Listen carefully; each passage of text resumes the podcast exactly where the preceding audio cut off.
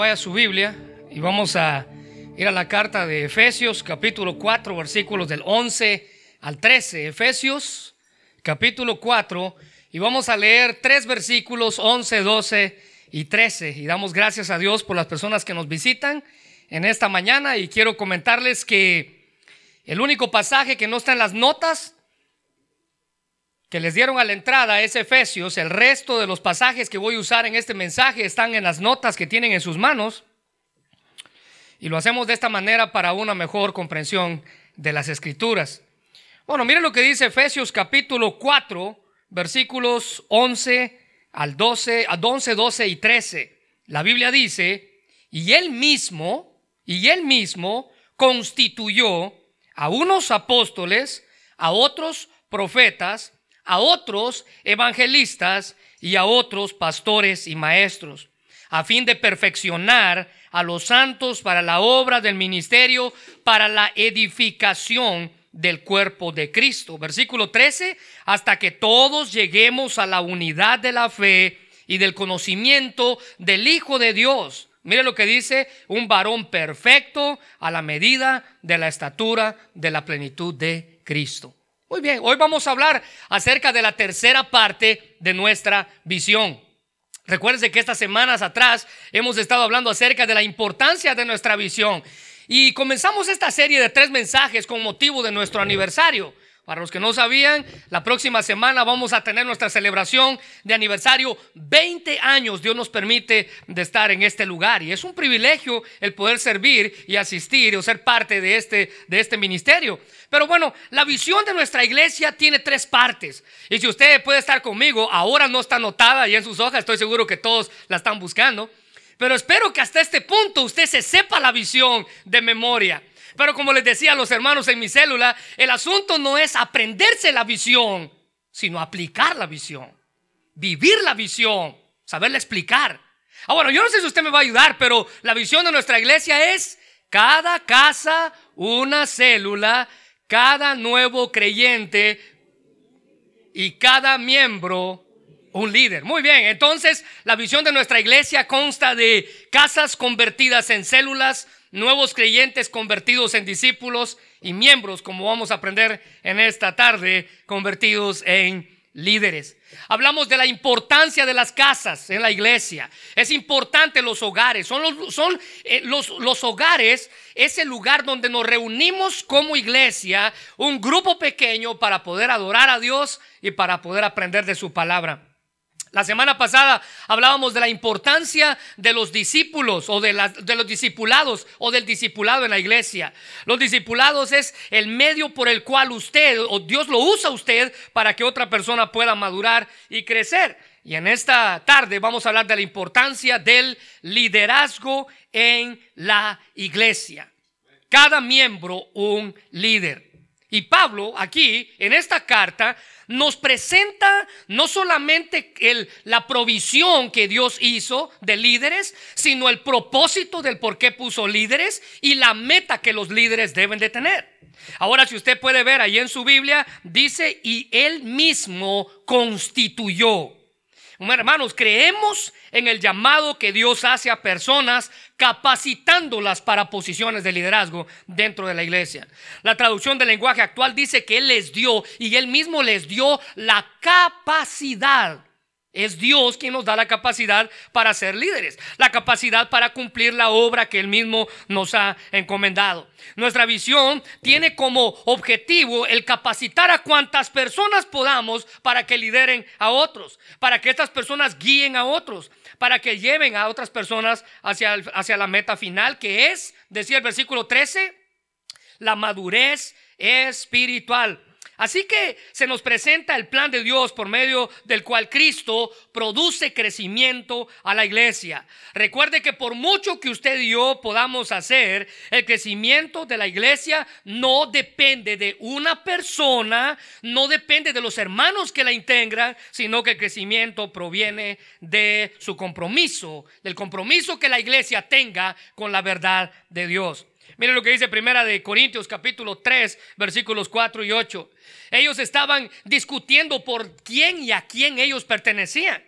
Dice, porque diciendo el uno, en la iglesia de Corintios estaba esta división de líderes. Yo ciertamente soy de Pablo. Unos eran de Pablo. Y el otro dice, yo soy de Apolos, que era otro líder. Ese era, había una división entre líderes. No, yo soy de aquel, no, yo soy de aquel. Pablo, al escribir esta carta, dice, ustedes se comportan como carnales, viéndose a unos como que pertenecen a uno u otro. Versículo 5, eh, versículo 5, ¿qué pues es Pablo y qué pues es Apolos? Note que son ellos, son servidores por medio de los cuales habéis creído. Y según eso, lo que cada uno concedió el Señor. Versículo 6, Pablo hablando dice, yo planté, Apolos regó, yo planté, Apolos regó, pero el crecimiento lo ha dado Dios. Así que ni el que planta es algo, dice Pablo, ni el que riega es algo, sino Dios es algo, es alguien quien da el crecimiento. Versículo 8, y el que planta y el que riega son una misma cosa, aunque cada uno recibirá su, su, recompensa conforme a su labor. Hermanos, nuestros líderes, los líderes de célula, los líderes de los niños, los líderes de la iglesia, son personas importantes. Ellos ciertamente deberían ser respetados, dice Pablo, pero nunca los líderes deben colocárseles en pedestales o crear barreras entre ellos y los grupos a los cuales ellos lideran. Nunca debe de levantarse un líder sustituyendo a Cristo en la iglesia. Colosenses capítulo 2 versículo 19 dice, y no haciéndose de la cabeza con C mayúscula refiriéndose a Jesús, en virtud de quien todo el cuerpo, nutriéndose y uniéndose por las coyunturas y ligamentos, crece en, crecen con el crecimiento que da Dios. Es Dios quien da el crecimiento, no los líderes. Nosotros debemos hacer nuestra tarea en la iglesia, pero al final es Dios quien da el crecimiento, premiando la fidelidad que tengamos para con Él. Mire, Jesús, hablando de la iglesia, dijo a quién le pertenece la iglesia y por lo tanto, quién es el que la va a edificar. En Mateo capítulo 16, versículo 8, Cristo dijo, y sobre esta roca edificaré mi iglesia. La iglesia le pertenece a Él y es Él quien la va a construir, es Él quien la va a edificar. La iglesia está en construcción. Y para lograr el objetivo Cristo de construir o edificar su iglesia, Él ha llamado a hombres con dones especiales, que es de los cuales vamos a hablar en esta tarde. Él ha llamado a estas personas para que sirvan de fundamento dentro de la iglesia para que la labor de construcción se lleve a cabo. A cabo. Bueno, es obvio que la edificación debe llevarse a cabo y de acuerdo con el plan divino. Y si tratamos de edificar la iglesia por medios humanos, lo único que vamos a estar tratando de hacer es compitiendo contra el plan que Dios tiene para la iglesia. Así que para servir mejor, la iglesia donde Dios ha colocado, Él nos ha dado dones. Mira el versículo, capítulo 4 ahí de Efesios en su Biblia. Pero súbase por favor al versículo 7 y 8. Pero a cada uno de nosotros fue dada la gracia conforme a la medida, subraya esto, del don que Cristo nos dio. Versículo 8. Por lo cual se dice, sabiendo, subiendo a lo alto, llevó cautiva la cautividad y dio dones a los hombres. Los dones que usted tiene provienen del mismo lugar de donde salieron los dones de los apóstoles, de Cristo mismo. Primera de Corintios capítulo 12, 11 dice, pero todas estas cosas las hace uno y el mismo espíritu repartiendo a cada uno en particular. Subraya esta frase, como Él quiere. Es Él quien da dones a los hombres, como Él quiere. Ahora, Hablando de eso, no interesa cuál don o dones usted tenga. Todos provienen del mismo lugar, del Espíritu Santo. Cristo repartió a cada uno por medio de su Espíritu. Y el Espíritu Santo decide cuál don usted y yo vamos a tener pero tenemos la responsabilidad de usarlos y agudizarlos, pero no podemos pedir crédito por lo que se nos ha dado gratuitamente. Usted no puede presumir los dones que usted tiene delante de otra persona. Los líderes, hermanos, son personas que Dios ha escogido y capacitado con dones especiales. Ahora, ¿qué aprendemos de este pasaje sobre el liderazgo de la iglesia? Bueno, en primer lugar, ahí en sus notas y si alguien puede ayudarme con las personas que nos visitan. En primer lugar, la primera cosa que aprendemos de, eh, de liderazgo de la iglesia en este pasaje es la provisión de líderes en la iglesia. La provisión de líderes en la iglesia. El versículo 11 dice, y él mismo constituyó, él proveyó, él nos dio. En su deseo de edificar la iglesia, Cristo mismo, dice la Biblia, repartió dones especiales de liderazgo y a determinadas personas para que desempeñen cargos dentro de su iglesia. Dice, y él mismo, refiriéndose a Cristo. Cristo mismo poseía toda la autoridad, toda la soberanía para asignar esos dones espirituales a ciertas personas. Ahora, esto no significa que Jesús estableció eh, diferencia marcada en los dones, pero lo que sí significa es que Jesús estableció estos oficios y estos dones. Son obra y nombramiento de Jesús, no de los hombres. No fueron los hombres, no, no es usted quien escoge qué don tener. Es Dios mismo quien reparte. Y aunque muchos hoy en día, ¿verdad?, puedan reclamar estos dones como que ellos uh, los tienen o que ellos los, los, los pudieron adquirir de alguna manera, bueno, los oficios mismos de los dones que vamos a hablar son una institución divina y no una invención humana. Fue Jesús quien dio líderes a la iglesia. Él proveyó líderes a la iglesia. Cristo, dice la Biblia, ascendió al cielo, fue glorificado y Él mismo es quien le ha dicho estos dones. Efesios 4, 7 dice, pero cada uno de nosotros ha recibido los dones que Cristo le ha querido dar, según la versión Dios habla hoy. Ahora, note en la Biblia el verbo constituyó, no sé si ya lo encontró ahí, pero le pido que lo subraye. Constituyó, versículo 11 de Efesios 4, 11 eh, eh, constituyó, ese verbo equivale aquí a dar o conceder. Esto significa que estos ministerios de los cuales vamos a hablar ahorita son obra de la gracia divina en la vida de una persona y no de su capacidad intelectual, lo mucho que él sepa, o de su capacidad física, lo mucho que él pueda hacer. Hay gente que piensa que mientras más carismático usted es y mientras más usted pueda hablar y mientras más usted sea de esas personas joviales, usted puede tener más dones. No, es Él quien constituyó como Él quiso a quien Él quiso. Y la Biblia aquí nos presenta cuatro ministerios de liderazgo en la iglesia. Ahora quiero aclarar algo, ¿verdad?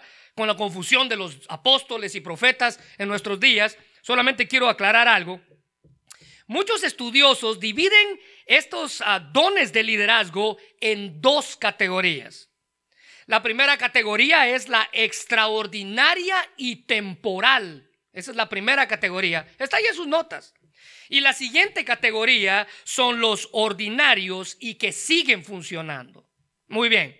Habiendo entendido eso, la Biblia dice que estos extraordinarios y temporales eran los apóstoles y profetas.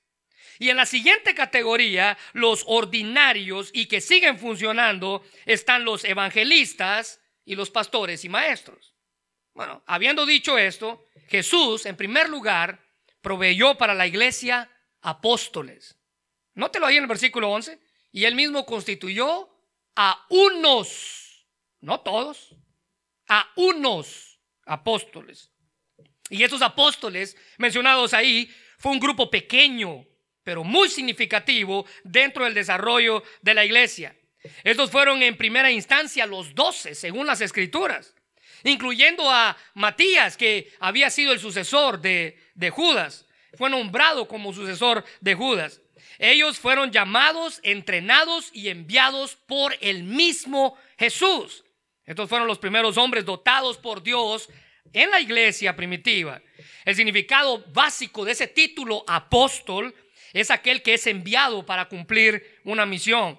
Y en un sentido más elemental y técnico se refiere a hombres con un don especial de liderazgo dentro de la iglesia. Algunos han observado que los apóstoles fueron delegados que asistieron a una convención constitucional y al terminar dicha convención, el cargo o la posición cesó. Es decir, que al ser completado el Nuevo Testamento, el oficio de apóstol dejó de existir como tal en las escrituras y dentro del cristianismo.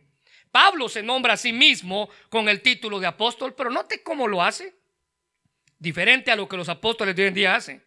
1 Corintios 15, 7 al 9 dice, después, dice Pablo, se apareció a Jacobo, después a los apóstoles, refiriéndose a los doce, y al último, y al último de todos, al último de todos, como un abortivo, alguien que no merece vivir, dice Pablo. Se me apareció a mí, porque yo soy el más pequeño de los apóstoles, que no soy digno de ser llamado apóstol porque perseguí a la iglesia de Dios. Note, note la expresión abortivo, esa es una expresión fuerte, dura que Pablo menciona ahí, pero esa frase significa que el suyo fue un caso especial. Dice, a mí como un caso especial, como el último de todos, yo fui nombrado apóstol. No lo merezco. Yo era un perseguidor de la iglesia, dice el apóstol Pablo. Los demás apóstoles vieron a Jesús en persona. Pablo era de la generación siguiente de creyentes y aún Cristo se le apareció este, a él. Pero los apóstoles daban testimonio de Cristo, eh, instruyeron a los primeros creyentes en las enseñanzas bíblicas. Ellos fueron, los apóstoles fueron los primeros maestros de la iglesia primitiva y sus enseñanzas dieron sustancia a la fe de los cristianos y ellos contribuyeron a la formación del cuerpo doctrinal de la iglesia. Mira lo que dice Hechos capítulo 2 Versículo 42. Todos los creyentes se dedicaban en la enseñanza de los apóstoles. Cristo usó estos hombres para poner la base doctrinal de la iglesia. Si usted conoce ese versículo de memoria, sabe que Hechos capítulo 2, versículo 42, en la Reina Valera dice que ellos perseveraban en la doctrina de los apóstoles, en la comunión fraternal, la participación en las comidas, entre ellas la cena del Señor y la oración. Hechos capítulo 6, versículo 4. Entonces nosotros, los apóstoles, podremos dedicar nuestro tiempo, dice el apóstol Pedro, a la oración y a enseñar la palabra. Fueron las bases que Dios usó para la doctrina en la iglesia. Bueno, en segundo lugar, Pablo menciona otro don dado a los hombres. Jesús proveyó para la iglesia profetas. Y estos también eran designados por Dios como hombres con dones especiales. Eran aquellas personas inspiradas que no solo predecían acontecimientos futuros, sino que transmitían la voluntad de Dios para cada época en particular. Eran ambulantes, es decir, que eran itinerantes entre las iglesias. Un día estaban aquí, otro día estaban por allá y andaban de lugar en lugar. Siempre hablaban en el nombre de Dios y al igual que los apóstoles, su oficio cesó definitivamente al quedar completado el Nuevo Testamento. A pesar de que ellos desaparecieron 400 años antes de Cristo, la iglesia fue establecida y edificada en las bases de los profetas. Efesios 2:20 dice, edificados sobre el fundamento de los apóstoles y profetas. Subraya eso, por favor. Edificados sobre el fundamento de los apóstoles y profetas. Siendo, dice Pablo, la principal piedra del ángulo, Jesucristo mismo. Ahora, ¿qué significa estar edificado sobre el fundamento de los apóstoles y de los profetas? Bueno, significa que la iglesia no es un edificio levantado sobre ideas modernas, sino sobre una herencia espiritual que viene de los apóstoles y profetas, que nos han dado los primeros apóstoles y profetas de la iglesia cristiana. Muy bien. En tercer lugar, Pablo menciona un tercer título dado a los líderes en la iglesia. En tercer lugar, dice que Jesús proveyó para la iglesia evangelistas.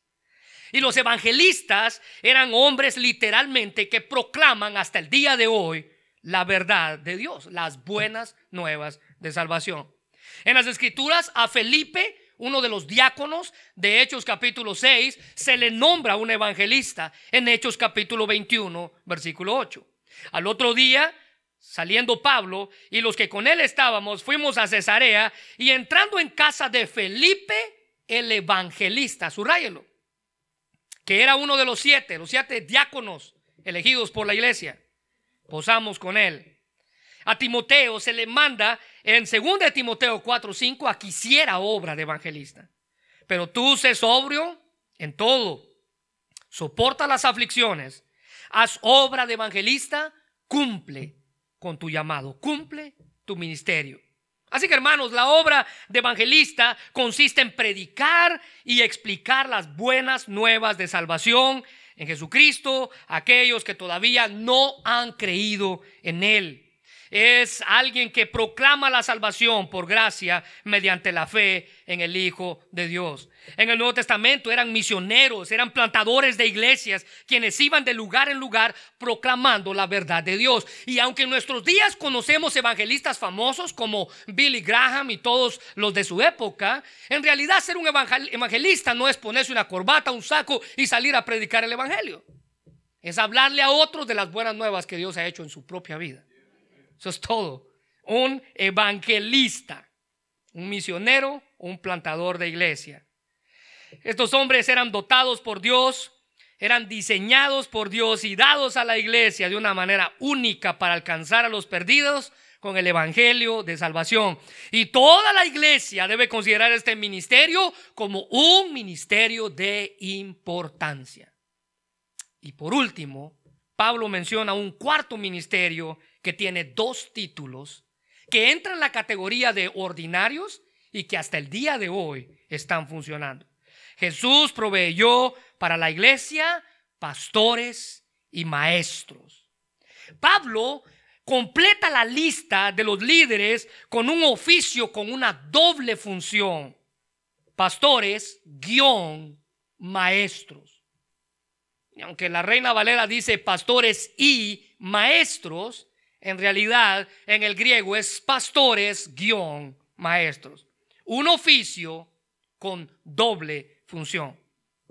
En el texto griego, dice un, comentarista, está ahí en sus notas, en el texto griego ha de desempeñar las mismas funciones. Así que entendemos que este oficio como uno que tiene una doble responsabilidad. La construcción en el idioma griego indica que los dos términos van juntos y que se podían unir como pastor guion maestro o maestro guion pastor. Ahora, ¿cuál es la función? ¿O por qué Dios permitió que estos hombres estuvieran allí? Bueno, la función es simple, cuidar del rebaño como pastor e instruir al rebaño con la verdad divina como maestro. El cuidado pastoral de la iglesia incluye la enseñanza, el pastor debe ser un buen pastor, discipulador de su rebaño. Él guía, él corrige, él instruye a sus ovejas. Y a diferencia del profeta, el pastor maestro implica eh, estabilidad en cierto lugar. Los profetas andaban de lugar en lugar, el pastor maestro está determinado y enfocado en un solo lugar. Implica el papel pastoral de cuidados y alimentación espiritual. Y aunque el concepto de liderazgo está íntimamente relacionado con un apacentador del rebaño, el término pastor maestro se enfoca en la actitud del líder. La actitud del líder. Ahora déjeme hacerle una pregunta a todos los líderes y maestros que están aquí.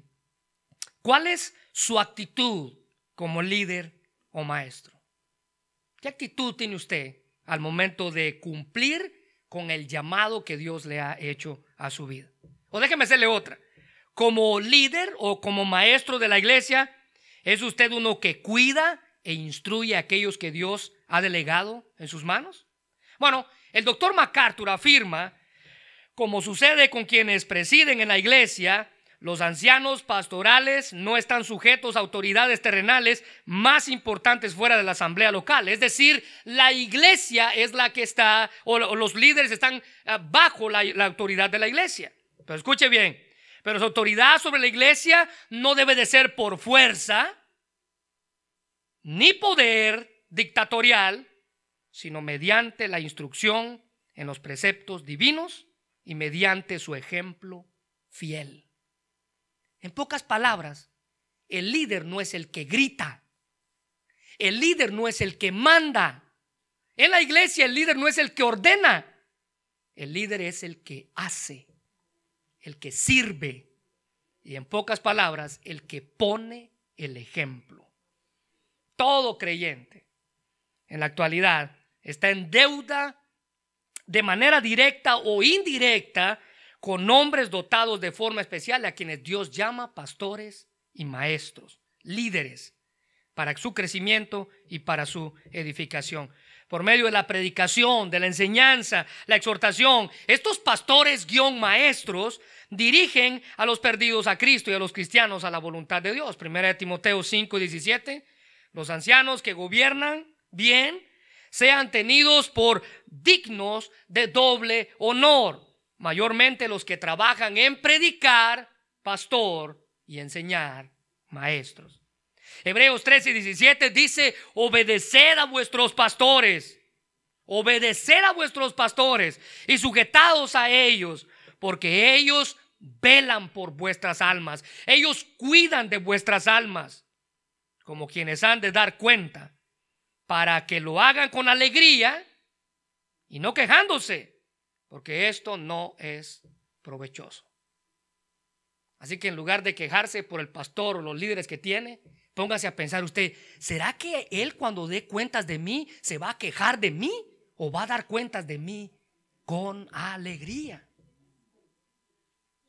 En lugar de quejarse por el líder de célula que usted tiene, pregúntese, ¿será que cuando él sea llamado a dar cuentas de mí, lo va a dar con alegría y va a decir, este hermano era un buen hermano? O más bien se va a quejar de mí delante de Dios. Bueno, Dios estipuló y fue Jesús quien proveyó líderes para su iglesia. En segundo lugar, ahí en sus notas, este pasaje nos enseña del propósito de los líderes en la iglesia. Mira el versículo 12, si es tan amable conmigo, por favor. Versículo 12. A fin de, o con el propósito de, o con motivo de en su Biblia, perfeccionar a los santos para la obra del ministerio, la edificación del cuerpo de Cristo.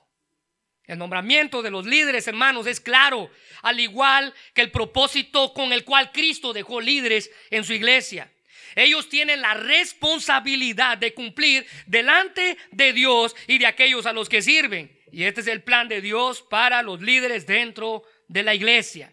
Como iglesia creemos en la importancia de desarrollar líderes constantemente, ya que tenemos una labor tan grande que cumplir. Y Cristo, hablando de esa tarea tan grande que tenemos que cumplir, Él dijo lo siguiente, Mateo 9:38, rogad pues al Señor de la mies que envíe obreros a su mies. ¿Sabe por qué estaba orando Cristo ahí?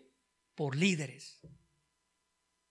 Señor, hay que pedirle, hermanos, hay que pedirle al Señor por líderes. Líderes fieles que en lugar de ordenar, pongan el ejemplo. Lucas capítulo 10, versículo 2 dice, y les decía, la mies a la verdad es mucha, mas los obreros son pocos. Cristo hablando, por tanto, rogar al Señor de la mies que envíe obreros a su mies. Muy bien, el propósito del por cual Dios puso líderes en la iglesia en primer lugar, ahí en sus notas, es para perfeccionar a la iglesia. Perfeccionar a la iglesia. Ese es el primer propósito del por qué Dios estableció líderes dentro de la iglesia. Ahora esa frase, perfeccionar, se refiere a restaurar algo a su condición original para que sea hecho apto o completo.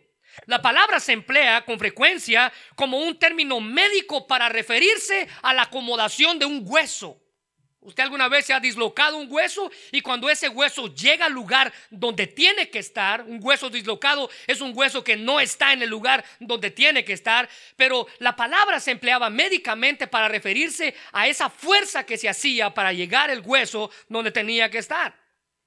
Perfeccionar, perfeccionar. Según de Corintios 13, 11 dice, por lo demás, hermanos, tened gozo, perfeccionaos dice Pablo. Así que en el contexto de la iglesia se refiere a llevar a los cristianos del pecado a la obediencia, llevarlos, restaurarlos a su condición original en la que fueron creados. La palabra de Dios es el elemento clave para este proceso. Mire lo que dice 2 Timoteo capítulo 3, versículo 17. Toda la escritura es inspirada por Dios, toda la escritura de pasta a pasta fue inspirada por Dios. Y útil para enseñar, para redarguir, para corregir, para instruir en justicia. Ahora ve el versículo 17. A fin de que todo hombre sea perfecto, perfeccionado, enteramente preparado para toda buena obra. El escritor F. B. Mayer dijo que así podremos vivir una vida completa, encontrando en la Biblia un equipo para todas nuestras emergencias. En este arsenal se encuentran todas las armas de ataque y defensa. Es el lugar donde usted encuentra su medicamento y antídoto para su herida o su enfermedad. Las escrituras. Cristo dijo en Juan 15:3, ya vosotros estáis limpios por la palabra que os he hablado. Y mientras un pastor, decía un comentarista, tenga aliento para persistir en predicar esas verdades y mientras su congregación tenga aliento, los debería escuchar siempre. Si un pastor tiene aliento para seguir predicando, la congregación debe tener aliento para seguir escuchando. Los líderes son los encargados de perfeccionar a la iglesia por medio de la palabra de Dios. Ahora, en segundo lugar, el segundo propósito del por qué Dios puso líderes en la iglesia es preparar a la iglesia. Para preparar a la iglesia. Es un segundo aspecto. Preparar a la iglesia en el funcionamiento correcto del ministerio de la iglesia. Es el servicio espiritual los líderes están para preparar a la iglesia para su servicio, para lo que ellos deben de hacer, para lo que todo cristiano, para lo que se requiere de todo cristiano y no solo de los que son llamados como líderes. Ningún pastor y ningún grupo de pastores tiene la capacidad y la habilidad suficiente para llevar a cabo toda la obra del ministerio. No importa cuántos dones una persona pueda tener, no importa cuántos talentos una persona pueda tener. No importa cuánta dedicación una persona puede tener. Un pastor puede trabajar de día y noche y aún así no poder llevar a cabo toda la obra del ministerio. Los líderes, hermanos, son los encargados de equipar a las personas de la iglesia por medio de su cuidado espiritual para todas las necesidades en el ministerio que puedan ser satisfechas. Los líderes son los primeros en participar de dicho servicio con el propósito de enseñar a la iglesia a servir a otros. Gálatas 5:13 dice, porque vosotros hermanos a libertad fuisteis llamados, solamente que no uséis la libertad como ocasión para la carne, sino servíos por amor los unos a los otros. La iglesia entera debe involucrarse de manera activa y agresiva en la obra de Dios, en el servicio de la obra de Dios. 1 Corintios 15, 58 dice, así que hermanos míos, amados, estad firmes y constantes, creciendo en la obra del Señor, siempre sabiendo que vuestro trabajo no es en vano. ¿Alguna vez usted ha ido a servir en algún lugar y ha dicho, ¿para qué estoy aquí? ¿Por qué estoy haciendo esto? ¿Por qué sigo haciendo esto? ¿Por qué me desvelo haciendo esto? Pablo dice, recuérdense que vuestro trabajo no es en vano. Y miren lo que el apóstol Pedro dice en la misma línea de pensamiento. Primera de Pedro 4:10. Dios en su gran variedad de dones espirituales le ha dado un don a cada uno de ustedes, dice el apóstol Pedro. Úselo bien para servirse los unos a los otros. Subrayalo servicio. Los líderes están para preparar a la iglesia para su servicio. El ministerio espiritual, hermanos, es la obra de todo cristiano, no de un pastor o de un grupo de pastores. Todo santo de Dios debe estar involucrado en la obra de Dios. El simplemente asistir a una iglesia y sentirse satisfecho con estar aquí y escuchar no es más que un pobre sustituto para la participación activa de su servicio en el ministerio. Usted no está aquí para llenar un espacio, usted está aquí para servirse los unos a los otros. Ahora, nota el tercer eh, propósito. El tercer propósito, dice el apóstol Pablo, que Jesús dejó líderes en la iglesia para edificar la iglesia. ¿Ya lo encontró? Dice en primer lugar que los dejó para perfeccionar, los dejó para preparar y en tercer lugar para edificar la iglesia. El tercer propósito elemental del por qué Dios dejó líderes en la iglesia es para la edificación. Y esta palabra literalmente se refiere a construir una casa y se emplea en sentido figurado para aludir a cualquier tipo de construcción que usted pueda ver. Edificar la iglesia, construir la iglesia. Pablo se refiere a la edificación y el desarrollo espiritual de la iglesia. Él hace énfasis a la edificación interna que se logra a medida que los creyentes son nutridos, a medida que ellos son bien alimentados y tienen un fuerte y firme deseo de servir. Ellos crecen por medio de la palabra de Dios y Pablo exhortó a los líderes de la iglesia de Éfeso a que tuvieran en cuenta este proceso de crecimiento. Miren lo que dice Hechos 20, 32. Y ahora, hermanos, os encomiendo a Dios y a la palabra de su gracia que tiene poder para sobreedificaros y daros herencia en todos los santificados. ¿Sabía usted que Pablo allí le está hablando a los líderes de la iglesia de Éfeso en Hechos capítulo 20, versículo 32?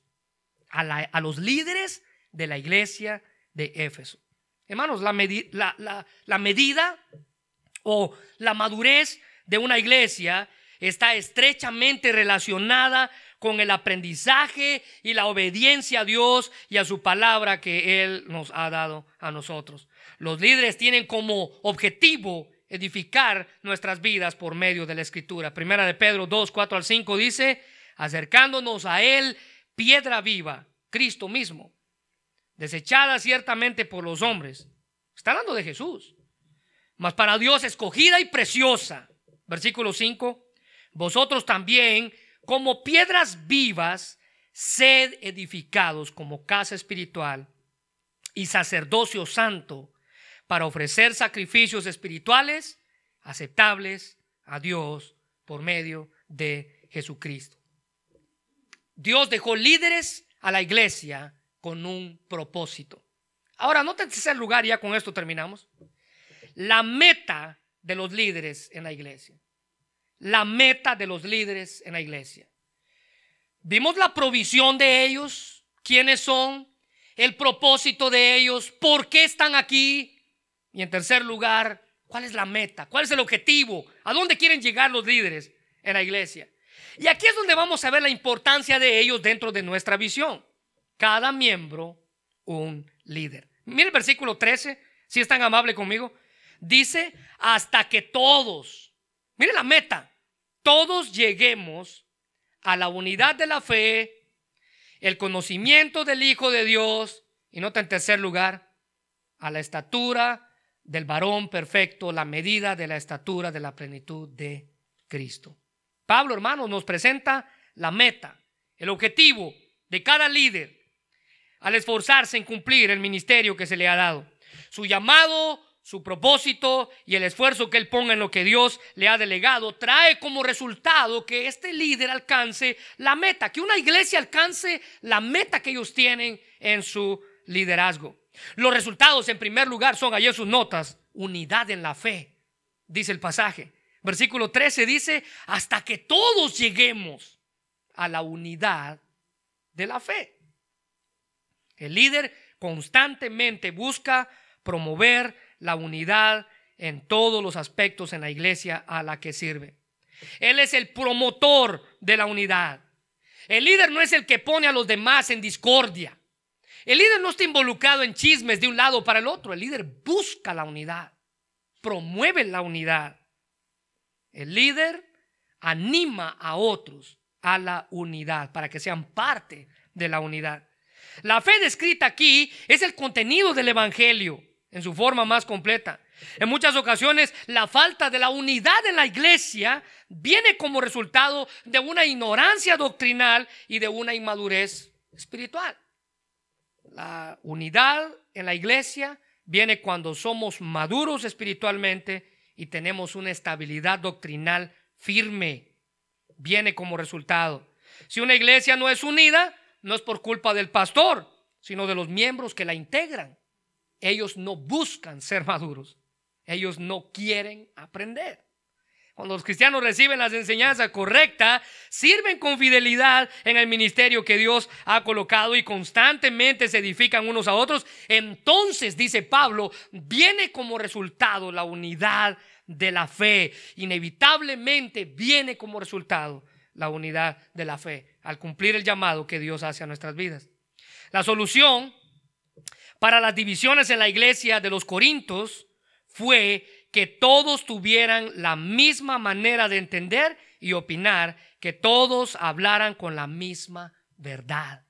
Note que una de las iglesias más divididas en el Nuevo Testamento fue la iglesia de los Corintios. Y quiero agregar algo más a eso. Y fue la iglesia que presumía de tener más dones espirituales. Nosotros hablamos en lenguas, nosotros predecimos, nosotros hacemos esto, hacemos lo otro. Y fue la iglesia más problemática a la que Pablo tuvo que escribir. Y mire unas palabras fuertes que él dijo aquí en 1 Corintios 1.10. Amados hermanos, está hablando una iglesia, les ruego por la autoridad de nuestro Señor Jesucristo que vivan en armonía los unos a los otros. ¿Qué quiere decir eso? Que no estaban en armonía. Tenían muchos dones y todo lo que usted quiera, pero esta gente no vivía en armonía. Que no hayan divisiones en la iglesia. Tenían muchos dones y todo, pero una iglesia divisiva. Por el contrario, sean todos en un mismo padecer, unidos en pensamiento y en propósito. Segundo lugar, el segundo objetivo, la segunda meta del por qué Dios dejó líderes en la iglesia es el conocimiento de Cristo para el conocimiento de Cristo. Pablo no habla aquí en el versículo 13, dice, y del conocimiento del Hijo de Dios. Pablo no habla aquí del conocimiento para salvación. Ese ya lo tenemos, dice Pablo. Pablo está hablando aquí del conocimiento profundo que se alcanza por medio de una relación con Cristo basada en la oración y en el estudio y la fidelidad a la palabra de Dios. A considerar sus méritos en comparación con conocer de Cristo. Mire, déjeme hacerle una pregunta. Si usted tiene un año de conocer de Cristo, ¿ha visto usted que su conocimiento de Él en este año ha cambiado o sigue igual? A veces parecemos como esos carritos que no caminamos ni para atrás ni para adelante, ¿no? Ahí estamos estacionados. Cuando el jefe o cuando el dueño quiere, va y lo enciende nomás para que no se pegue el motor, dice. Lo acelera un poquito y ya ahí lo deja otra vez. Muchos cristianos viven vidas cristianas como carritos estacionados enfrente de su casa. Mire, Pablo, al considerar todos los méritos que él tenía en comparación de conocer a Cristo, él dice en, en, Filipenses 3, 8 al 10, y ciertamente dice él, aún estimo todas las cosas como pérdida por la excelencia del conocimiento de Cristo Jesús, mi Señor, por el cual lo he perdido todo. Pablo dice, todo lo que pude conocer en la vida antes de él no sirve de nada en comparación con todo lo que he podido conocer de él. Versículo 9. Y ser hallado en él, no teniendo mi propia justicia, que es por la ley, sino la que es por la fe en Cristo, y la justicia que es de Dios por la fe, a fin de otra vez conocerle, conocimiento y el poder de su resurrección y la participación de sus padecimientos, llegando a ser semejante a Él en su muerte. Pablo entendía lo que ese conocimiento o el valor de ese conocimiento. Crecer en el conocimiento más profundo del Hijo de Dios es un proceso que dura toda la vida. No corra, no se preocupe. Ese proceso dura toda la vida. Y que no va a ser completo hasta que usted y yo veamos a nuestro Señor cara a cara, dice Pablo. Esa es la clase de conocimiento que Jesús se refería. Cuando él dijo en Juan capítulo 10, versículo 27, mis ovejas oyen mi voz, yo las conozco y me siguen. Jesús no está hablando acerca de conocerlas por sus identidades, yo sé quiénes son, no. Dios, hermanos, nos conoce a nosotros antes de que nosotros naciéramos. Pero Él está hablando aquí de conocerlas de manera íntima, así como Él quiere que nosotros le conozcamos a Él. Y el último resultado, la última meta, el último objetivo, usted está ahí en el versículo 13, la madurez espiritual. Dios dejó líderes en la iglesia con el propósito de ayudarnos a nosotros a madurar espiritualmente. El gran deseo de Dios para la iglesia es que sin excepción alguna todos lleguemos a ser semejantes a su Hijo Jesucristo. Y aunque esta pareciera una tarea muy difícil y una meta muy larga de llegar, un, sueño inalcanzable, es Dios mismo quien nos exhorta a hacerlo. Romanos 8:29 dice, pues Dios conoció a los suyos de antemano y los eligió para que llegaran a ser como su Hijo. ¿Se da cuenta? Él nos exhorta, Él nos eligió, Él nos anima para que lleguemos a ser como su Hijo. Dios quiere que manifestemos el carácter y las cualidades de Cristo en nuestra vida. Jesús, dice Pablo, esa es la estatura, esa medida del varón perfecto al cual debemos de llegar. El problema con muchos cristianos es que ellos tienen como medida y estatura otro ser humano pecador, otro cristiano ser humano pecador. Y cuando ese ser humano pecador falla, usted dice, ah, pero mire, y él era el que yo, el que yo seguía. Y él era mi meta. No. Pablo dice aquí, la estatura del varón perfecto. Nosotros debemos de irradiar y reflejar esa perfección de Cristo. Por esa razón las escrituras nos exhortan a, en primera de Juan capítulo 2 versículo 6, el que dice que permanece en él debe andar como él anduvo. Líderes, si usted dice que permanece en él, usted debe caminar como él caminó. Según de Corintios 3:18, por tanto nosotros todos mirando a cara descubierta, como en un espejo, la gloria del Señor, somos transformados, subraya esa palabra, transformados de gloria en gloria en la misma imagen como por el Espíritu del Señor. Así que a medida que crecemos en una comunión más profunda con Cristo, el proceso de transformación o de madurar por medio del Espíritu cambia nuestra imagen y nos hace cada vez más parecidos a Él. Alguien dijo que el Dios que salva es el Dios que cambia. Que nunca se le olvide esa frase. Porque si usted cree en Dios y cree que Él ya lo salvó, usted tiene que creer también que Él puede cambiar su vida. Esa es la meta del ministerio de Pablo a los creyentes, era su madurez. Es por eso que él escribe en Colosenses 1:28, a quienes anunciamos, amonestando a todo hombre y enseñando a todo hombre con toda sabiduría, a fin de presentar perfecto en Cristo Jesús a todo hombre. Pablo tenía la meta de ayudar a cada hermano a que llegara a esa perfección en Cristo Jesús. termino con esto. Hay una escasez, hermanos, de líderes en las iglesias. Es por eso que nuestra visión incluye tener esa parte de convertir a cada miembro en un líder. Líder de su familia, líder de su hogar, líder de células, líder de la iglesia. Que usted pueda guiar, enseñar, cuidar, líderes que modelen un buen ejemplo delante de su familia y de la congregación a la cual ellos sirven. Es nuestro llamado. Es nuestro llamado como iglesia. Quiero invitarle a que cierre sus ojos. Vamos a orar, Señor. Gracias por cada líder en esta iglesia, Señor.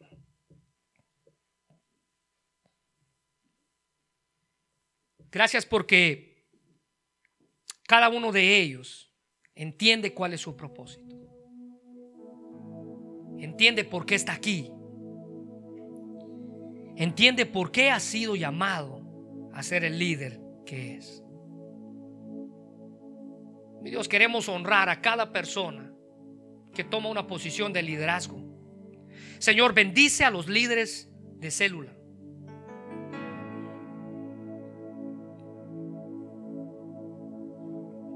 Y permite que cada líder de célula ponga sus ojos en ti y no en las dificultades que pueda enfrentar como líder. No en los desprecios que puede enfrentar en las células, no en los desánimos de los hermanos de la célula. Los ojos del líder deben de estar puestos en el autor y consumador de la fe. Señor, te pedimos por cada líder de célula, porque cada viernes ellos se esfuerzan por enseñar tu palabra. Toman de su tiempo para aprender y toman de su tiempo para enseñar. El liderazgo se basa en enseñanza y aprendizaje. Y por eso te damos gracias, Señor. Señor, oramos por los misioneros y los pastores relacionados a esta iglesia. Te pedimos por cada pastor que está ahorita tal vez predicando tu palabra. Por cada misionero que está ahorita plantando obras. Sé tú con ellos, Señor. Mi Dios, te pedimos por los líderes de los jóvenes en esta iglesia. Que tú puedas guiarlos y que ellos puedan ser de buena influencia para nuestros hijos. Que puedan cuidar, enseñar y proteger a su rebaño. Que ellos puedan conocer el llamado que tú les has hecho. Es un llamado serio. Guiar jóvenes para el propósito de tu obra. Mi Dios, te pedimos por cada maestro y cada líder de nuestros niños. Que ellos puedan tomarse en serio su papel. Que ellos puedan reconocer que están allí con un propósito especial. Que en medio de las dificultades eres tú quien los va a fortalecer. Te pedimos, Señor, por cada maestro y líder de niños. Que ellos puedan entender que esos niños van a ser los predicadores del futuro y los maestros del futuro. De ahí la importancia de hacer nuestro servicio de la mejor manera. Señor, permite que podamos influenciar en cualquier lugar donde estemos. Que nuestra vida refleje lo que tú has hecho, el trabajo que has hecho. Mi Dios, te pedimos por cada persona que está aquí agregándose al ministerio de esta iglesia. Que seas tú quien les muestre cuál es su lugar dentro de ella. Porque estamos aquí con el propósito de servir solamente de llenar un espacio. Tú nos has llamado a ser servidores de un reino que es mucho mayor del lugar donde vivimos. Gracias, Señor, porque tú has sido bueno. Señor, hermano, ¿usted le gustaría agradecerle a Dios por su líder? Dele gracias ahí donde está. Agradezcale a Dios por el esfuerzo que él o que ella hace en su vida. Agradezcale a Dios por las personas que le enseñan a sus hijos. Por estos líderes de adolescentes que están instruyendo muchachos que dentro de poco van a ocupar lugares de liderazgo en nuestra iglesia. Es importante. Es importante orar por ellos. Pero es más importante orar por aquellos que nos enseñan y nos predican cada día. Dele gracias a Dios por ellos. Y si usted está aquí y aún no conoce de ese Jesús que nombró líderes, probablemente usted está aquí y ha venido de invitado en este lugar. Probablemente usted no conoce a Jesús. Y al escuchar de ese Jesús que da dones, déjeme decirle que hay un don especial que Jesús ha dado a todo ser humano. Es el don del perdón. Y Él nos ha dado por su gracia la salvación, un regalo que no merecíamos, un don inmerecido, la salvación que proviene de Él. Jesús murió en una cruz para que usted y yo pudiéramos ser salvos, para que usted y yo pudiéramos conocer el perdón y la misericordia de Dios. Yo no sé si usted le gustaría recibir a Cristo en su corazón o reconciliarse con Él, pero si ese es el deseo que hay dentro de usted, Quiero invitarle a que usted ore y que le diga, Señor, yo te pido perdón por mis pecados. Te invito a que vengas a vivir en mi corazón. Que me muestres las cosas malas que estoy haciendo y que las perdones en mi vida. Gracias por haber enviado a tu Hijo a morir en la cruz por mis pecados. Dele gracias a Dios por la labor que Jesús hizo en esa cruz. Señor, gracias por lo que hiciste por nosotros. Gracias por el perdón que nos das. Gracias por los líderes que has provisto. Te pedimos que bendigas el ministerio de esta iglesia. Que nos ayude, Señor, a tener en cuenta que somos parte de Él. Por eso te damos gracias, Padre. En el nombre de Jesús. Amén.